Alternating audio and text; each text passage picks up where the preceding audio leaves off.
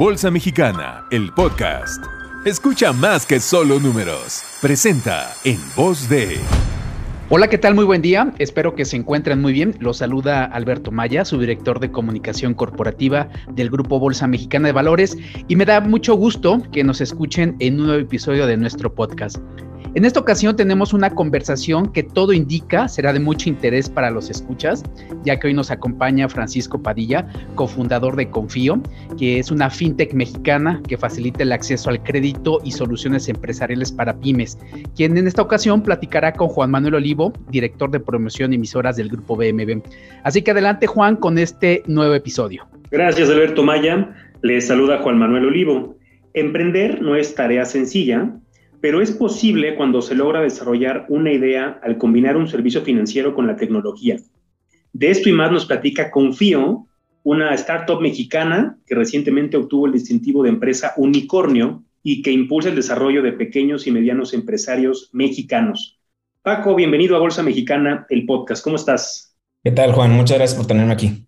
Al contrario, Paco, los agradecidos somos nosotros y nos encanta desde la Bolsa Mexicana de Valores pues platicar con empresas que están haciendo un trabajo importante en nuestro país y de esto y muchos temas vamos a, platicar, pero ¿por qué no, Paco, te parece bien? Empezamos por el principio. ¿Por qué no nos cuentas un poco de ti y, y del cómo nace Confío de estos orígenes hace ya nueve años? Sí, claro. Mira, si quieres, hay que regresar bastante. Yo soy de León, nací, crecí en León, estudié en el TEC de Monterrey, en Monterrey, estudié ingeniería en sistemas, mis papás son ingenieros en sistemas, y, pues era como el tema de la comida en la casa, ¿no? Desde niño. Entonces, pues al final yo, yo estaba, por así que chavo, y ya, ya sabía a qué le iba, a qué le quería apuntar. Estudié allá y tuve la fortuna que a los 21 años tuve mi primer trabajo, fue en el gobierno de, Estados Unidos en Washington, D.C. Y de ahí me pasé a una firma de inteligencia de negocios, igual en Washington, D.C., que en esa época, la verdad, ni siquiera se podía explicar qué era eso, ¿no? Inteligencia de negocios en papel es básicamente la capacidad de poder agregar datos a nivel masivo en las organizaciones para poder ponerle rayos X a temas importantes que mueven la aguja y te ayudan a, dirigir a la organización, ¿no? Entonces me tocó hacer eso pues por un par de años, me reubican a Nueva York casi empezando 2008 así fresquecito para la crisis financiera y me toca vivir pues toda la ola de, de lo que provocó la crisis en, en, un tema muy corto, ¿no? Era un poco como no sabías realmente si tenías trabajo mañana, así que más te valía producir algo en ese momento y pues a una edad relativamente joven. Entonces eso me ayudó mucho para, para generar un estilo de supervivencia pues autónomo y autodidacta y a ver qué seguía, ¿no? Igual en esa época y más en el tema social, conozco a David Arana, éramos como los mexicanos de la edad, estábamos en, en Nueva York por distintas razones. Es un matemático egresado de MIT y trabajaba en Deutsche Bank en esa época. Yo durante esa época me tocó trabajar en varios lugares, entre ellos Home Depot y así, pero realmente donde me enfocaba yo fue en Citibank, que de esta firma de inteligencia de negocios era el cliente a nivel global más grande. Nos conocemos y era más bien en un tema de fin de semana, de reunirnos, platicar, hicimos buena química como amistad y listo, ¿no? Cada quien siguió sus carreras. Me da a mí la oportunidad de pasar por Citibank en el área de banca comercial y hago cuatro años ahí, luego hago unos años también en AIG, en el área de inversiones, justo donde explota la, la bomba en 2008, porque el regulador le pide a, a AIG al intervenirlo que, que le pongan rayos X a su portafolio hablando de para que no, no les vuelva a ocurrir lo que les pasó en 2008. Los tuvieron que rescatar con 300 mil millones de dólares. AIG repaga esa deuda como cinco años después, pero mucho fue porque no tuvieron otra más que meterle mucha tecnología al asunto. Entonces pasan esos años, pero en 2013 yo noto que David se regresa a México y le pregunto por qué. La verdad es que me llamaba la atención. Mis papás son empleados retirados tuvieron carreras muy, muy largas y, felices, pero pues a mí se me educó como trabaja en, una gran organización y, y desarrollate ahí adentro, escala la, la escalera corporativa y, y, en realidad me llamó la atención porque David, la verdad es que tenía un futuro muy prometedor donde estaban Entonces me llama la atención y le digo, oye, ¿por qué? ¿Qué, hiciste? Oye, no, es que voy llegando a México, este, fíjate que hay una oportunidad gigante para crédito en negocios y quiero probarla y la voy a hacer en línea. Y le pregunto un poco de, ¿qué tal, qué tanto en línea? En ese momento yo ya tenía ya varios años trabajando y un poco como que tenía la cosquillita de intentar algo distinto. Le dije, ¿sabes qué? Me sumo. Me encanta servicios financieros y el hecho de que lo estás intentando con una plataforma y necesitas ayuda ahí, te puedo ayudar, ¿no? Oh, perfecto, a mí me encanta. Mira, yo soy muy financiero, pero la verdad es que de tecnología no te sé responder muchas preguntas, entonces, ¿por qué no arrancamos? Y así empezamos, nos dimos a la tarea de entre los dos, yo le enseñé a programar, él me enseñó a, ciertos componentes de finanzas que yo no, no entendía y él se fue a montar partes de la organización por un lado, él creó Confío MX y de hecho le dio mantenimiento casi dos años a ese portal. Y de mi lado yo creé todo lo que era el back office, la, arquitectura, el, que, el que tuviera un motor y cerebro y que le pudiéramos poner rayos X, ahora sí, a toda la actividad abajo de, los clientes, ¿no?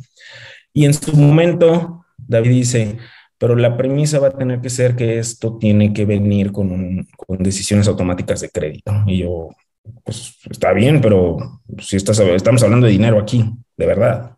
Sí, sí, sí, sí, así va a ser. Pero es que eso va a ser nuestro valor agregado porque vamos a, ofrecerle mucha velocidad a los clientes. ¿Y por qué eso es importante?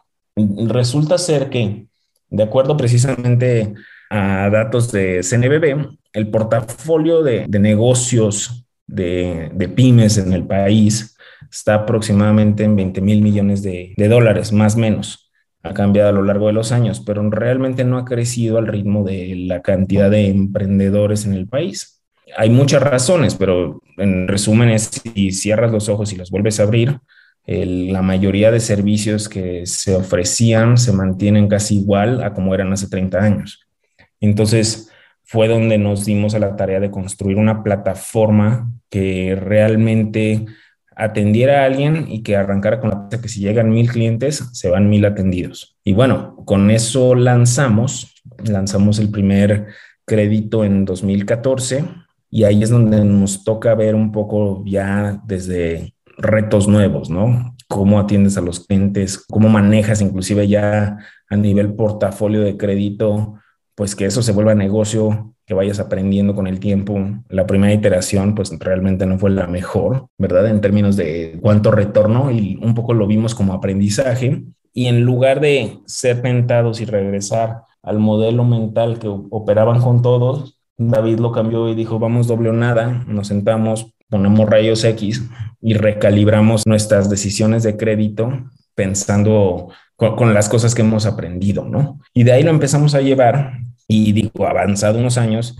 Confío empezó a alcanzar unos poderes de decisión de crédito muy potentes, superiores por lo menos a los de la, a la mayoría de oferta que existía en el mercado y nos empezó a dar mucho gusto que empezamos a tener un impacto en la sociedad. Conforme fuimos creciendo, obviamente se empiezan a abrir más retos, no es lo mismo atender a 10 clientes que a cientos o a miles, y ahí es donde también empezamos a crear un equipo. Y al crear un equipo, es donde nos, nos empezamos a topar con cómo lo, lo continúa resolviendo con tecnología y fue de las siguientes fronteras que nos tocó resolver, porque al final, por lo menos en 2015, 16, 17, no existía una cultura digital y hasta como trabajar en una startup era no necesariamente la, la, primera opción de, mucho, de mucha gente y sobre todo de, de perfiles codiciados, ¿no? Entonces, fue un tema de también cómo contribuyes al país no solo ayudando a todas estas empresas con la misión que uno está ejecutando, sino además contribuir al nivel de la calidad de los equipos en confío, ¿no? Y entonces eso fue uno de los grandes retos que tuvimos que, trabajar, uno de los grandes retos que seguimos trabajando, pero nos da gusto que cada uno de estos años que hemos ido avanzando nos ha ayudado a hacer una organización más robusta y con más impacto en la sociedad. Pues qué buena, qué buena introducción, Paco, y felicidades por, por esta historia. Creo que se combinaron dos perfiles muy interesantes, ¿no? Por un, por un lado, la parte financiera de, David, por otro lado, la parte tecnológica que tú aportaste al negocio para poder diseñar y planear, pero no sé si estés de acuerdo conmigo, pero en muchas ocasiones, pues la planeación y los Exceles aguantan todo. Cuando es el mundo real y creo y reconozco que entrar a un negocio tradicional, porque al final del día, pues vas a competir con un negocio grande, ¿no? O con las OFOMES, pero ya en el día a día, pues seguramente hubo muchos temas que tuvieron que recalibrar. Vamos por ahí, Paco. ¿Qué, qué nos dirías? ¿Qué cambios vieron importantes entre lo que habían planeado contra lo que ya echar a andar un negocio? Una de las cosas que tuvimos la gran fortuna en 2016, tuvimos nuestra primera ronda de inversión. Entre ellos fueron inversionistas como QED y CASEC. QED es el fondo de inversión del cofundador de Capital One y CASEC del cofundador de Mercado Libre, que realmente estaban en geografías mucho más avanzadas en ese momento que México. Y, de, de cada uno de ellos fuimos aprendiendo cosas, pero de varios frentes que obtuvimos fue el cómo siempre mantienes una mentalidad abierta a hacer pruebas. Y a veces va a haber pruebas que inclusive te pueden retar tu modelo de negocio actual, pero eso te permite avanzar tu negocio hacia el futuro, porque si no lo haces tú, lo va a hacer alguien más. Yo creo que parte de los principios es el, estar cómodo con estar incómodo, por decirlo así. Eh, y eso aplica para nosotros hoy y creemos que es algo que tiene que ser muy cultural.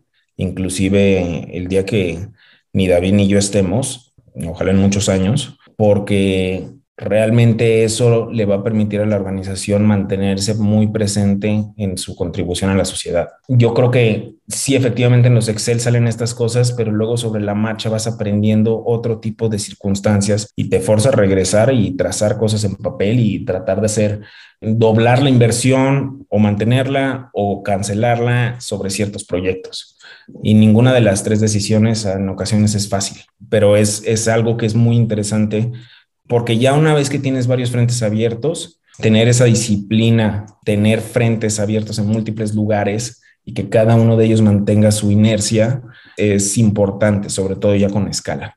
Quiero llevar el tema, Paco, a la parte del unicornio, que seguramente es la pregunta que más han contestado en los últimos meses. Pero déjame, me voy un pasito antes, a la parte del levantamiento de capital vemos muchos programas de televisión, ¿no? Como Shark Tank, como Dragon's Den, ¿no? Que tiene ya inclusive hasta más años, donde ves este, proyectos de innovación y gente joven que quiere acercarse con inversionistas y presentarles su proyecto. Y pues eso es muy entretenido y muy divertido, pero seguramente ustedes en, en el mundo real, Paco, cuando tocaron la puerta de distintos fondos, ya nos citabas un par de ellos, pues el levantamiento de capital es algo mucho más serio que hacerlo en tres minutos. ¿Qué, nos podrías comentar acerca de esta experiencia? Y ojalá que en tu respuesta, Paco, nos puedas dar algunos tips para las personas que nos escuchen y que tengan la intención de emprender. Sí, mira, y entonces lo que te quería decir es, hace unos años había que inclusive buscar en ecosistemas más avanzados que México, donde ya inversionistas habían tenido retornos sobre inversión y podían entender el ciclo completo que toma varios años de cerrar. Ese tipo de, de ecosistema está empezando a madurar en el país los emprendedores van a encontrar oídos mucho más abiertos que lo que existía hace 5 o 10 años. Yo creo que esa es mi primera lectura y por qué hoy es un gran momento para intentar ese tipo de cosas. Pero también es un compromiso, pues al final esto es una transacción, una apuesta a futuro, pero es una promesa y un compromiso de transformar esos Exceles, así como lo mencionabas hace unos minutos, Juan, en realidad. Y eso es una obligación del emprendedor. Para nosotros, cada financiamiento, cada capitalización de la organización es una, eh, como David dice, esto es una, una línea de salida, no es una línea de meta. Apenas estamos por empezar con algo muy interesante de lo que va a ocurrir en, la, en Confío, pero lo tenemos que transformar en realidad. Porque ese tipo de crecimiento sostenible, consistente, va a darle mucha credibilidad al emprendimiento de, esas personas, ¿no? Entonces nunca perder de vista que siempre hay cosas que uno al final sirve para eso.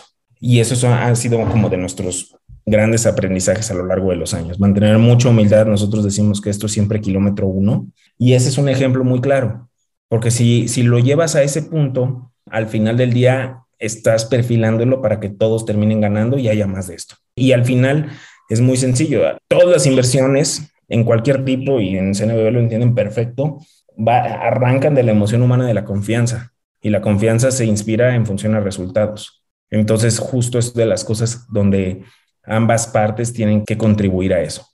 En una ocasión, Paco, te platico que nos, nos decían cuál era el, activo más importante del mercado de valores. Y justo decíamos lo que acabas de decir, la palabra confianza, porque si no hay confianza, de un inversionista para invertir en la acción de alguna empresa, esa confianza de que en el futuro las cosas puedan mejorar y que pueda verse reflejado en mayores ventas, en mayores utilidades, en algún dividendo, en más inversión, esa confianza en cuanto se pierda, lo demás es secundario. O sea, si hablamos de WAC y ROI y tantas razones financieras, la confianza se convierte en la columna vertebral, no del mercado de valores o de la bolsa, sino me atrevo a decir del ecosistema empresarial, independientemente del tamaño y la etapa en la empresa. O sea, no puedo estar más de acuerdo contigo, Paco. Ahora sí, platiquemos de, del distintivo unicornio. Ya nos contabas de estas rondas de capitalización. Para la gente que nos esté escuchando, imagínense una empresa cuando se acerca con generalmente primero Friends and Family y busca levantar capital, inclusive capital propio, invierte, desarrolla alguna idea, alguna empresa, se hace de sus primeros equipos y posteriormente la empresa da ciertos resultados y en ese proceso de crecimiento hay distintas etapas de capitalización o las series inclusive, ¿no? La serie B, la C, la D, etcétera. En esas series distintas, la evaluación de la empresa es un, es un número que se ve reflejado. Y recientemente confío, Paco, llegaron a ese distintivo de unicornio, que significa que la evaluación asciende a mil millones de dólares o más. Y ahí me parece, Paco, no estés de acuerdo conmigo, que confío de nuevo vuelve a contar una buena historia para, inclusive me atrevo a decir, para el país, generando empleo, generando que el dinero circule, fomentando este círculo virtuoso del capital basado en la confianza. ¿Qué significó para ustedes en Confío, Paco, tener este distintivo de unicornio? Mira, yo creo que la primera vez que lo platicamos entre David y yo habrá sido en 2014. Y en esa época, de verdad que soñaba, era, era más como un día, si hacemos todo bien, igual y podemos aspirar a algo de ese estilo, ¿no? Eh, conforme fueron pasando los años, lo empezamos a ver un poco más cerca. Mucho fue aprendiendo también en retroalimentación del mercado, cómo te ven los inversionistas, dónde te evalúan, qué te falta. Inclusive nosotros veíamos también hasta en consejos de levantamiento de capital, eh, es casi como una consultoría gratis, ¿no? ¿Qué cosas te faltan en tu negocio para convertirte del tamaño que tú quieres?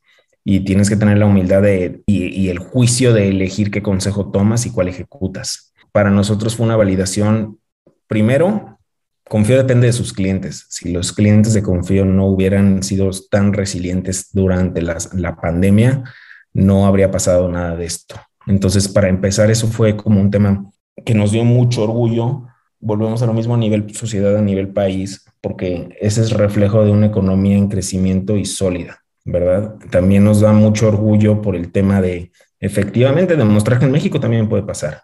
Eh, yo recuerdo, al menos hace unos años, yo, tuve el privilegio de estudiar en una muy buena universidad donde la gran mayoría de primeros promedios acaban en el extranjero y poder ofrecer un lugar es del nivel de los lugares del extranjero a talento local, nos pareció, es, algo súper inspirador y, y, motivante para nosotros. Y por último, es, es como un recordatorio que esto apenas empieza hay muchas cosas que tienen que ocurrir y no, no, nos, no nos es ajeno saber que somos una empresa joven y por lo tanto todavía tenemos mucho que aprender.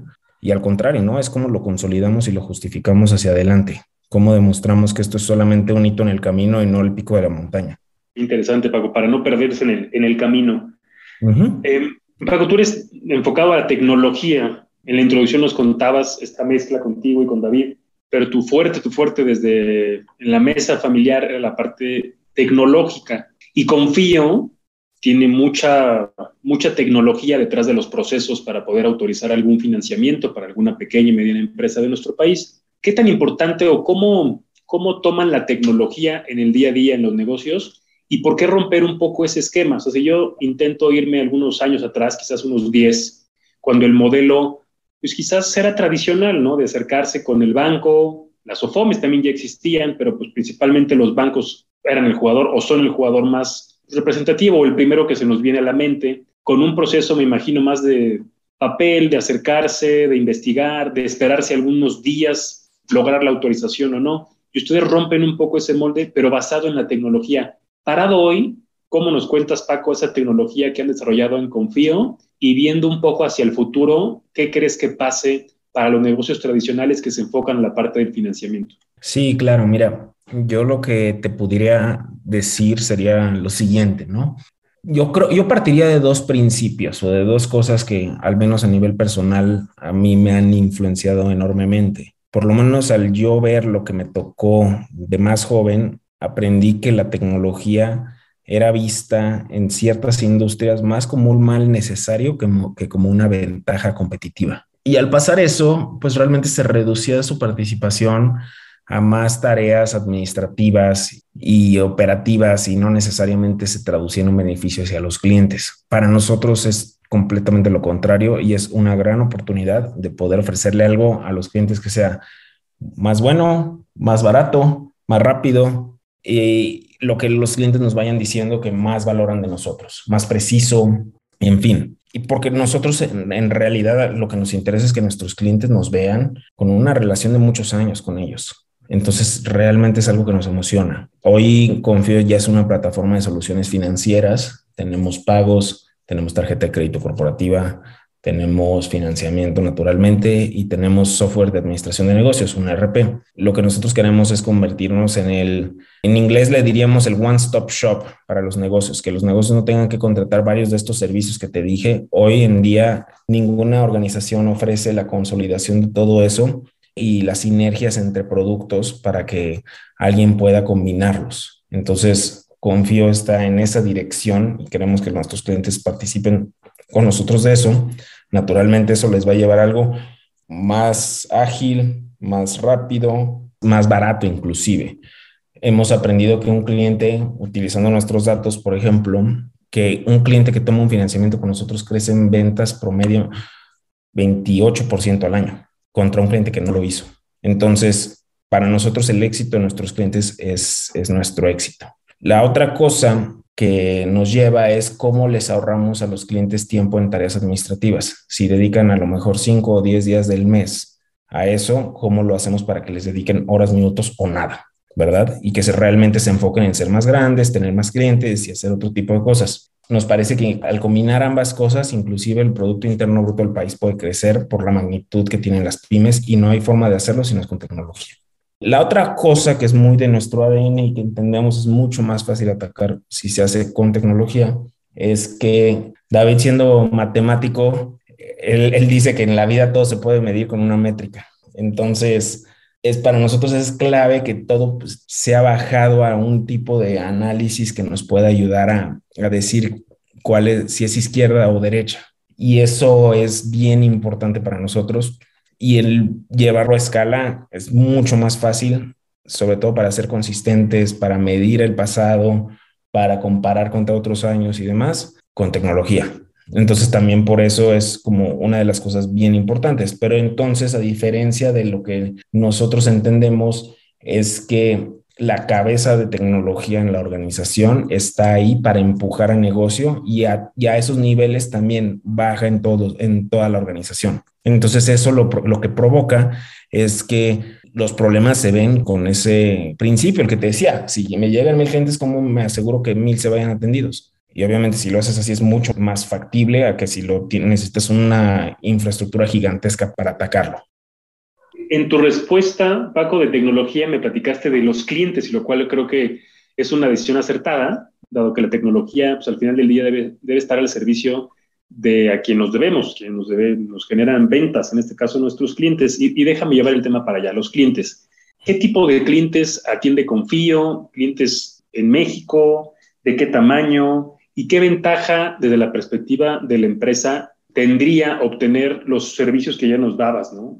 el sistema de RP o financiamiento, pagos, tarjetas, si lo comparamos con las demás opciones? ¿Cuál es el valor agregado de, Confío para sus clientes? De parte de los clientes, nosotros atendemos un sector bastante amplio que arranca desde la, persona física con actividad empresarial, es decir, el profesionista independiente, que puede ser desde un dentista, un doctor, un consultor, quien sea que ofrezca sus servicios de forma profesional, eh, produzca datos como consecuencia de eso. Confío opera bajo la tesis de datos transaccionales, los cuales se pueden producir de varias formas. Con eso dicho, efectivamente se puede acercar a, nosotros varios de estos servicios. Siguiendo en el espectro de clientes, Confío también atiende mucho a lo que es la empresa, la empresa de varios niveles, que puede ser desde la empresa de muy pocos empleados hasta una empresa que tiene cientos de empleados. Tenemos ejemplos en, en varios frentes y a cada uno les ofrecemos y les agregamos valor en la medida de lo que ellos necesitan. Eso es súper interesante para todos ellos. Hemos dado crédito prácticamente en todos los municipios del país. Damos servicios prácticamente a todas las industrias del país también. Somos una empresa socialmente responsable, lo cual, por lo tanto, efectivamente también nos fijamos en, en los giros de los negocios, porque al final lo que nosotros queremos es hacer una contribución a la sociedad. Todo se reduce a que un negocio con nosotros tiene que hacer dos cosas. Tiene que crecer más y dos, tiene que ser más eficiente. Y, y, al final esa es la premisa bajo la cual cualquiera de los negocios que participan con nosotros eh, buscamos que se lleven este beneficio que no se llevarían en otro lugar. Entonces, que crezcas, es decir, crezcas más, porque invertiste menos tiempo en procesos administrativos, tienes financiamiento para los proyectos correctos cuando lo necesitas, como lo necesitas, al precio que lo mereces. Y por otro lado, también con el tema de gastos administrativos, tarjeta corporativa, súper complicado. Hemos visto muchos casos donde los clientes, pues al final tienen, necesitan un medio de pago con tarjeta y no tienen necesariamente una tarjeta corporativa. Entonces Confío les ofrece eso con, con fácil acceso y eso les ayuda a las empresas a empezar a, a homologar sus finanzas, no tener que andar haciendo puentes con el contador, nada del estilo. Igual les ofrece los servicios de RP para manejo de inventario en algunos casos, eh, cómo llevan órdenes, cuentas por cobrar. Y por último, agregamos a finales del año pasado nuestro medio de, de pago. Confío adquirió la empresa Señor Pago y estamos en este proceso donde al final del día todo se va a enlazar en una sola plataforma donde un cliente puede llegar y hacer empezar a vender y a generar datos transaccionales inclusive con su medio de pago y en función a eso puede tener acceso a los otros servicios que te estoy contando. Entonces es como cualquier persona puede empezar con el deseo de aportar algo a la sociedad a través de su empresa a, a crecer de la mano de nosotros. Y, las pymes, Paco, en este país, como seguramente sabes, son el tipo de empresa que más empleos generan. Entonces, no hay manera de entender la actividad de nuestro país si no es de la mano de las, de las pymes y qué mejor que Confío les ayude en todas las soluciones financieras. Y lo dijiste muy bien, para que se dedique el negocio y el empresario a su core, a su negocio, y no tenga que dedicarle tiempo y esfuerzo y dinero a procesos, a back office. Yo creo que ahí está uno de sus de las grandes lecciones que nos dejas en este, en este podcast, Francisco. Eh, para cerrar, yo te quisiera de entrada agradecer un poco o un mucho toda la plática y la clase que nos diste de emprendimiento, de rondas de capitalización, felicitarte, felicitar también a David por este emprendimiento enfocado a nuestro país. Creo que desde la bolsa lo que más nos gusta escuchar son historias de empresas y empresarios que están haciendo bien las cosas, que están innovando, que están ofreciendo algún servicio distinto y rompiendo un poco el status quo para demostrar que en México también sabemos emprender. Eh, pues Paco, ¿algún comentario que nos quieras dar a manera de cierre? No, gracias por la invitación y gracias a, la audiencia por, por llegar aquí. Eh, al contrario, no, mira, yo creo que para nosotros esto es parte de, de, empezar a formar algo y la verdad es que lo que nos emociona más es el futuro y lo que se viene, pero a la vez lo tratamos con mucha humildad de entender que ah, esto es solo el primer paso y si queremos que esto se vuelva más grande y, continúe, su impacto tiene que ser mayor. Entonces, eh, medios como estos, donde la gente conozca un poco más de detrás de las personas que estamos eh, tratando de apoyarlos, es, es algo que les agradezco profundamente. Al contrario, Paco, gracias a ti y espero que nos conozcamos pronto. Muchas gracias. Paco, queremos agradecerte por haber estado en Bolsa Mexicana, el podcast. Eh, escucharte hablar de Confío de una manera tan clara y con esa pasión, la verdad es que es un aliciente para aquellos emprendedores que se mantienen firmes y que no sueltan a sus proyectos y a sus empresas. Gracias a quienes escucharon este episodio y para que no se pierdan ninguno de estos, los invito a que se suscriban en las diferentes plataformas, desde Spotify hasta Apple Podcast. No olviden consultar los contenidos del blog Hablemos de Bolsa y por supuesto seguirnos en nuestras redes sociales. Fue un gusto haberlos saludado y nos escuchamos en un próximo episodio. Que tengan muy buen día. Suscríbete a nuestro canal y síguenos a través de nuestras redes sociales. Esto fue Bolsa Mexicana, el podcast.